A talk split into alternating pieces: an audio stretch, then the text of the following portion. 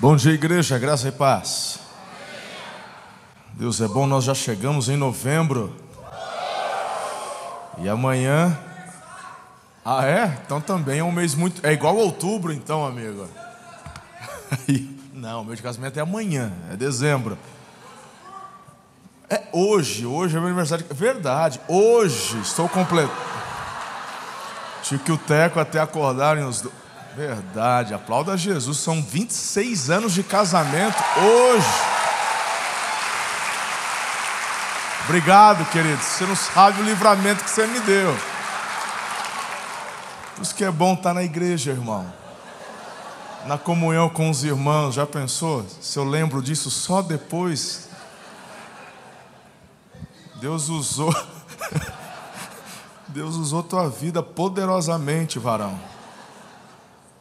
Amor, foi tudo combinado. Tipo, ó. Quando eu entrar, você grita, ela vai achar que é surpresa. Ó. 26 anos.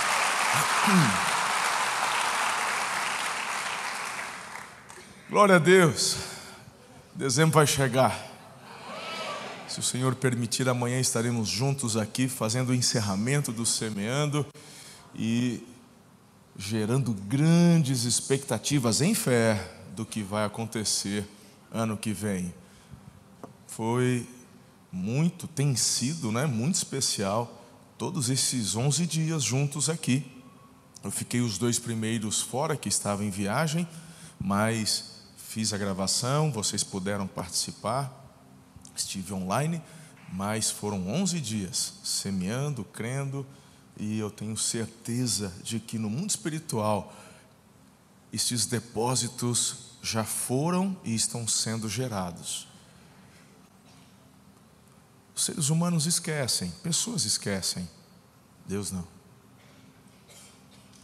É interessante porque quando se fala de promessa de Deus, uma das razões pelas quais ele não esquece daquilo que ele mesmo promete é que ele não pode negar a si mesmo. Esquecer é quebrar seu atributo, e isso é impossível.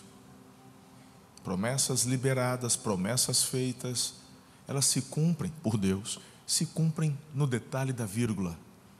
Então, uma das coisas que eu tenho ensinado vocês, não deixem de crer, quando naquele momento onde você precisa da manifestação da promessa de Deus, onde você aguarda a resposta do Senhor, não fique esperando a manifestação da voz dele, porque ele já está ecoando. Concentre-se em discernir a voz, porque ele se manifesta de muitas maneiras. A Bíblia, inclusive, fala que os céus proclamam a glória. Não sei se você está conseguindo entender a profundidade do que estou falando. Muitas pessoas perdem a oportunidade de interagir com a resposta e o apontamento de Deus, porque estão aguardando e pensando que tal manifestação vai se suceder de uma, de uma forma específica. E não é assim. Ele é Deus. Pense um pouquinho na forma como Ele te fez. Comece a pensar um pouquinho, mesmo que você tenha estudado só um pouco, ou que estudou muito sobre biologia, procure relembrar alguns detalhes assim extraordinários da forma, vida humana, da biologia humana. É, é um conjunto de detalhes tão específicos que ficamos assombrados. Esta que é a verdade. Então, imagine, lembre-se de cada sensor que ele colocou aí dentro. A forma como nossa vida absorve e reverbera informações, isso não se dá apenas com o que vemos. Que tem pessoas que são deficientes visuais, mas que têm uma percepção incrível da vida. Mas outras enxergam, mas não têm audição. Então nós não apenas absorvemos aquilo que se ouve, mas podemos enxergar e absorver coisas extraordinárias. Mas tem pessoas que têm a dificuldade, não têm a visão, não têm a audição. Bom, então são limitadas. É incrível, porque tais pessoas acabam recebendo uma perspectiva e uma percepção da vida tão extraordinária através do toque, através de uma percepção ambiental. Às vezes nem tocam, mas percebem. Estou exagerando, estou mentindo, estou inventando. Você sabe que não. Uma vez, eu vi um vídeo, e eu encerro já essa primeira parte. Eu vi um vídeo na internet. A gente sabe que tem muita gente que fica se fingindo de doente, de deficiente, para tentar ficar pegando dinheiro na rua. Existe, existe. Mas tem outros que são de fato, né? Tem essas dificuldades e pedem ajuda. Eu vi um vídeo onde um surdo pedia esmola nos semáforos e um caminhoneiro buzinou e ele assustou. E aí, qual que foi a percepção natural? Ah, tá fingindo. Então, até postei no meu Instagram, falei assim, a buzina do milagre. Aí, eu e a maioria rimos, mas algumas pessoas fizeram um comentário, falou, pastor, eu tenho um parente, eu tenho um filho, eu tenho não sei o que, que ele é surdo. E ele tem uma percepção porque a buzina ela tem um deslocamento de ar. E quando aquele desloca, ela percebe e ele assusta por isso. Não significa que o fato dele ter assustado que ele não seja surdo. Eu falei, o que, que eu fiz? Fui e apaguei o vídeo. Porque eu não tenho como saber se era ou não era, mas o que ela falou faz todo sentido. E analisando, pode ser que seja realmente verdade aquilo. Onde eu quero chegar? Dentro do que eu acabei de abordar, não fique aguardando a manifestação da direção, da voz de Deus, apenas de uma forma que você imagina que pode acontecer. Ele vai falar, então concentre-se em perceber, ouvir, ver, sentir, porque Ele está falando. Repito, suas promessas se cumprem no detalhe da vírgula. Você pode dizer amém a isso? Amém. Glória a Deus.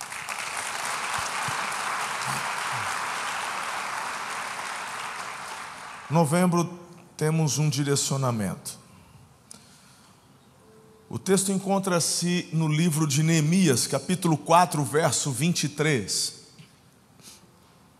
O pessoal que fica nessa região ali, ó, Melhorou o som? Está um pouco melhor? Nossa equipe fez um trabalho tentando. É, eles reclamavam, o pessoal disse que ficava bem ruim, um som mais fraco, e nós fizemos uma readaptação, mas já estamos fazendo orçamento com o engenheiro, quem sabe para mudarmos o som todo, colocarmos um som novo na igreja, para que cada pedacinho aqui fique bem, é, um som de qualidade para todo mundo. Mas já melhorou? De ontem para hoje melhorou. Que o pessoal ontem me mandou um vídeo. Ótimo. Então tá bom. Vão compartilhando, vão avisando. Vamos inclusive depois, Biju, converse com o Igor, que é o responsável pelo som. Ele já detectou duas fileiras que são as fileiras que mais têm o som alto. E vamos deixá-las separadas para aqueles que têm dificuldade, não só para o, o, o, pessoal que é surdo, não importa o lugar, eles precisam de um bom lugar para enxergar. Mas tem aqueles que têm, usam aparelhos, que precisam do som mais alto, quem tem dificuldade. Então, esse pessoal precisa sentar nessa faixa específica.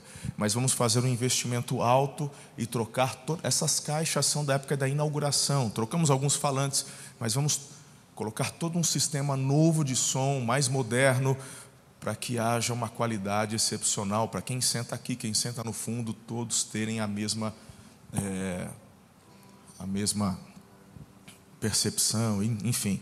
Mas vamos já deixar separado, exclusivo aqui. Vai ser muito bom isso daí.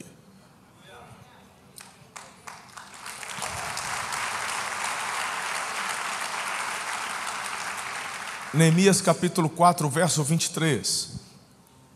eu e meus irmãos, e os meus homens de confiança, e os guardas que estavam comigo, nem tirávamos a roupa, e cada um permanecia de arma na mão. O apontamento para novembro é sempre pronto, diga sempre pronto. Vou repetir o texto, Neemias 4, 23. Eu e meus irmãos e meus homens de confiança e os guardas que estavam comigo, nem tirávamos a roupa, cada um permanecia de arma na mão. Filhos, quando Neemias decide reconstruir os muros de Jerusalém, ele encontra muita oposição.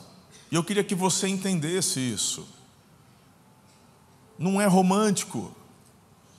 Eu, eu, eu falo e vou sempre repetir.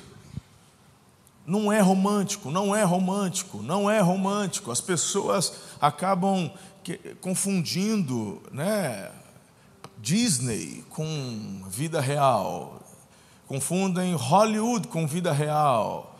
Não, o Evangelho não nos mostra, uma, é, não nos apresenta uma proposta romântica da vida. Porque romantismo é uma coisa, amor é outra. Amor não é sentimento. Amor é escolha, amor é decisão, amor é compromisso.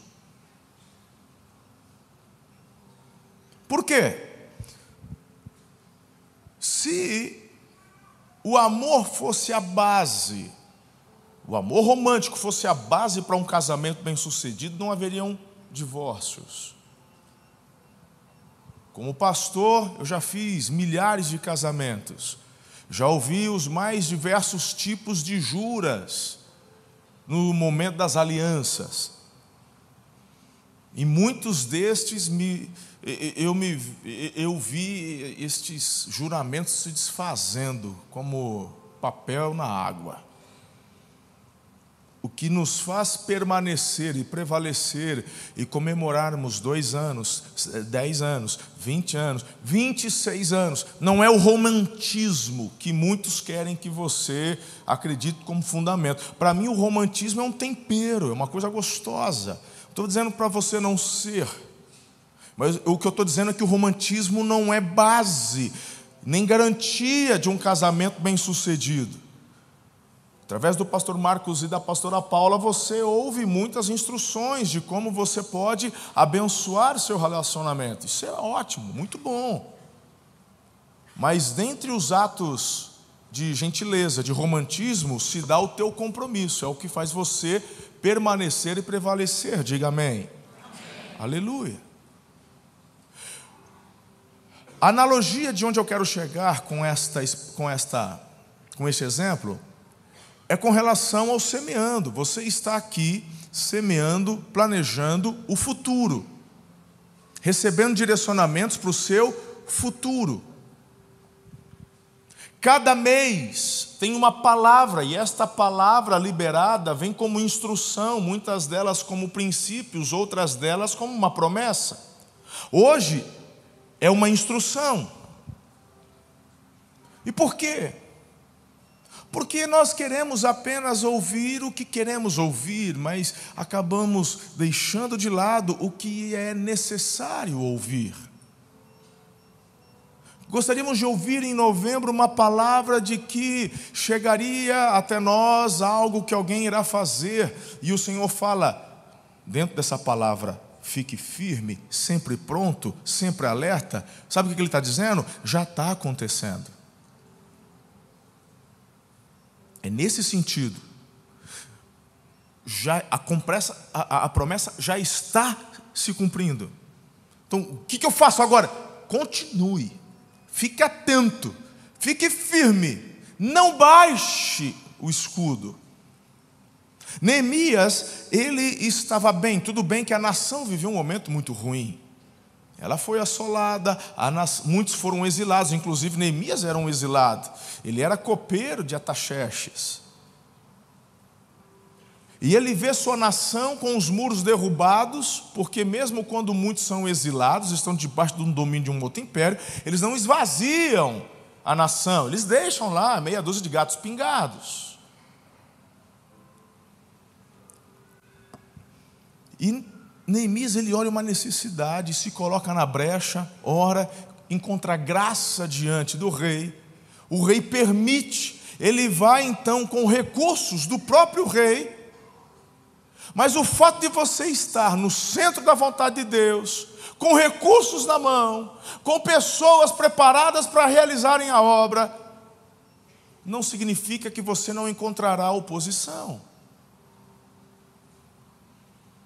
E é isso que está acontecendo aqui. Mesmo com todo esse embasamento, ele fala: nós nem tirávamos a roupa, porque estamos envolvidos em um grande projeto. Sambalat e Tobias eram dois encrenqueiros, eram dois, é, é, é, dois endemoniados que tinham como objetivo fazer com que Neemias desistisse. E eles, eles fazem levantes. São pessoas que, num primeiro momento, se apresentam como amigas. São pessoas que começam a elogiar o seu trabalho. São pessoas, às vezes, que parecem ser de dentro por isso que você não pode ser menino, você não pode ser inocentezinho. Você não pode ficar caído nessa tática do inferno, sabe, irmão? De tentar vislumbrar você através de propostas mirabolantes. Existem pessoas especializadas em golpe e nestas especialidades, sabe o que eles mais utilizam? trazer palavras doces aos seus ouvidos, para que você fique toda. E aí, irmão, a cama é preparada, a armadilha é preparada, e você cai. Incrível, estamos em 2023 e ainda tem gente que cai no golpe do bilhete premiado. Gente nova, gente velha. Por quê? Porque o diabo, como o melhor antropólogo que existe, sabe muito bem o que é que faz o teu orgulho ex exacerbar. E quando ele toca e você se abre, a armadilha é colocada. Então não confia em ninguém? Poxa, volta um pouquinho a fita. E perceba o que eu falei sobre ouvir a voz de Deus. Tem pessoas que Deus manda para te ajudar. Mas tais pessoas, você percebe que elas vão te ajudar, não pelos motivos errados. Você consegue sentir, perceber o que tem cheiro de Deus e o que tem odor do inferno. Tudo aquilo que propõe mexer com sua ganância, com sua avareza, não tem cheiro de Deus. Mas Deus não nos faz propostas além do que pedimos ou pensamos? Claro, é bem dele isso. Mas a motivação não é gerar uma arrogância, avareza e orgulho. Você vai perceber que aquilo que te motiva é cumprimento de propósito. E você mira a glória dele, não a sua. Não que você não será honrado, porque Deus não tem problema de honrar aqueles que o honram. Eu estou falando da motivação. Você está entendendo onde eu quero chegar? E de repente Neemias se vê fazendo uma obra tão extraordinária. Sambalate, Tobias, vem cá, vamos conversar. Ele percebe, você, por que vou descer? Ele, em outros momentos, você lendo o livro de Neemias, ele fala: Não vou descer, não posso. Manda falar para esses dois que estou envolvido e realizando uma grande obra. Não posso parar.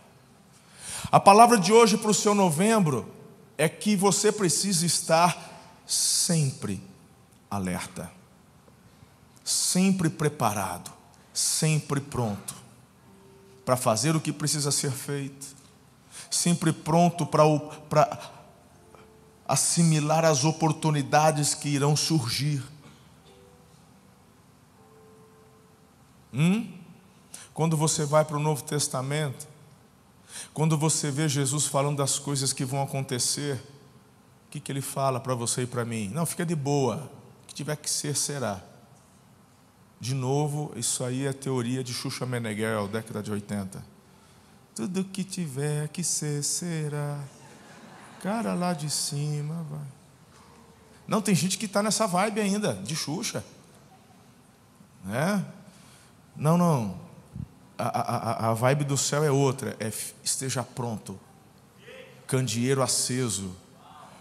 O, o, seu nível de óleo tem que estar lá sempre no máximo. Tem dois tipos de homens. Os que gostam de via... dois... existem dois tipos de homem quando viajam. Dois tipos, dois tipos. Tem o, o, o homem Chuck Norris, ele, ele gosta do perigo. Ele, ele gosta de, de andar com. Ele quer provar que o Opala dele faz 15 quilômetros com litro de gasolina.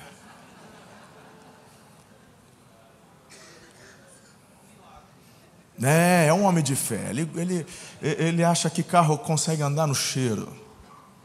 E quando a mulher olha no ponteiro, que está assim, já acende, parecendo uma árvore de Natal, começa a acender os botões, acendendo. A mulher fala, bem, não tem que pôr gasolina. Ele fala, pode deixar que eu sei o que eu estou fazendo. Ele bate no carro assim, eu conheço, esse aqui vai dar para chegar. Hum? De repente você está no meio da estrada com o celular. Não, estou aqui, quilômetro 58. Não, bem. Não, mas, mas traz uns 5 litros pelo menos, senão não chega no posto. E tem um segundo tipo de homem, que ele não tem essa prerrogativa de querer provar nada para ninguém, ele só quer chegar. Então, todo, toda oportunidade de poder abastecer num bom lugar, ele vai manter o tanque sempre meio cheio. Esse sou eu. Pergunta para minha esposa quando foi que ela passou susto porque o meu carro estava na reserva numa viagem. Nunca. Nunca, em 26 anos. Nunca. Eu tenho isso comigo como prerrogativa de vida. Eu sempre espero o melhor, mas me preparo para o pior. Estar pronto é isso. Para que arriscar? A Bíblia fala que a fé é um escudo. É um escudo. Sabe qual era uma das táticas de guerra dos soldados romanos? Eles tinham uma espada que foi desenvolvida na época, era a última tecnologia na guerra. Você tinha as espadas do, dos aquela turma do Oriente, que elas eram mais compridas, lembram daqueles que elas faziam até uma, uma certa curva, elas precisavam de, de espaço para o golpe, para deferir o golpe.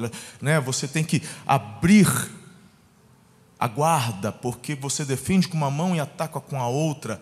Alguns tipos de espada, se você se lembrar, na, na, na França também elas eram compridas, você precisa de espaço, mas os romanos eles eram expert em guerra, por isso eles dominaram o mundo por muitas gerações. Era uma espada mais curta, mais larga, e a lâmina cortava dos dois lados. Uma das principais ferramentas de guerra dos romanos não era a espada, era o escudo. A formação de guerra dos soldados era algo extraordinário. E quando vinha a saraivada de flechas, eles gritavam comando e logo eles estavam num sistema de tartaruga, onde todos os escudos se encaixavam. E eles ali atrás estavam protegidos. E quando a saraivada terminava, eles avançavam. E quando diante da tropa na batalha que vinha contra eles, novamente os escudos se fechavam.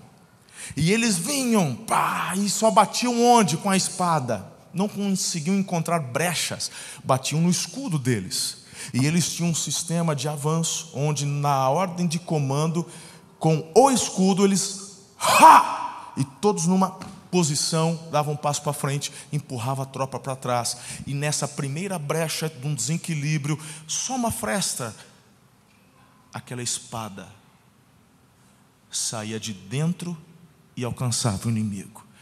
Bastava um golpe, não dois. Estar pronto é você se defender antes de atacar. O escudo da fé te blinda dos dardos inflamados do inimigo. Se você não entender isso e achar que a tua vida é uma loucura, vida louca, eu só vou para frente, eu só minha, minha vida não tem marcha ré, minha vida não tem neutro, é só vou, vou, vou. Uma hora você vai bater na parede. Estar pronto é você perceber cada detalhe do que você já está fazendo em avanço e crescimento, a fim de que você não perca foco e energia. Continue fazendo, o Senhor é contigo. Mas a base é o escudo escudo da fé. Esteja pronto, esteja preparado. E a Bíblia fala do estar pronto, porque o inimigo não vai parar. Ele já está derrotado, mas ele ainda está no tempo onde tem liberdade para agir. E como um leão, ele está procurando uma brecha, anda ao derredor para poder parar o avanço da igreja. Quem é a igreja? Diga, eu sou a igreja. Agora coloque no coletivo, diga, nós somos a igreja. Ao mesmo ponto que você não pode parar, você também em comunidade se levanta para ajudar o seu irmão a não parar. Isso é unidade. Coloque-se em pé, eu quero liberar alguns versículos. Meus pastores podem subir, por favor.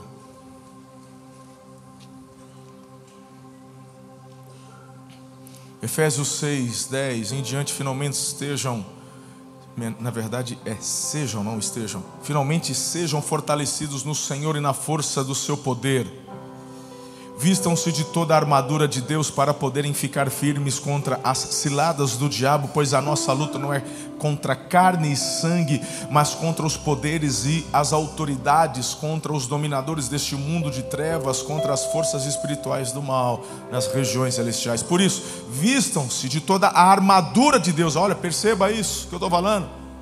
Vistam-se da armadura. Qual que era a função da armadura? Diga, proteger Estar pronto é estar revestido das armaduras espirituais de Deus, aleluia. Para que possam resistir no dia mau e permanecer inabaláveis depois de tudo, depois de terem feito tudo. Então esse texto só está firmando o que eu acabei de explicar para vocês. 1 Pedro 3,15. Estejam sempre preparados para responder a qualquer pessoa que pedir a razão da esperança que há em vocês. Juízes 7, 19, 21. Gideão e os cem homens que o acompanhavam chegaram aos postos avançados do acampamento pouco depois da meia-noite, assim que foram trocadas as sentinelas, então tocaram suas trombetas, quebraram os cântaros que tinham nas mãos. As três companhias tocaram as trombetas, despedaçaram os cântaros, empunhando as tochas com a mão esquerda e as trombetas com a direita gritaram: A espada pelo Senhor e por Gideão. Cada homem mantinha a sua posição ao redor do acampamento, e todos os midianitas fugiram, fugiam correndo e gritando. Segundo Crônicas 20, 17. Vocês não precisarão lutar nesta batalha. Tomem posições, permaneçam firmes e vejam o livramento que o Senhor dará. Ó Judá e Jerusalém, não tenham medo nem desanimem Saiam para enfrentá-los amanhã, e o Senhor estará com vocês. E por fim, Abacuque 2, 1: Permanecerei no seu posto de sentinela, e tomarei posição sobre o baluarte, aguardarei para ver o que ele me dirá, e que resposta terei à minha queixa.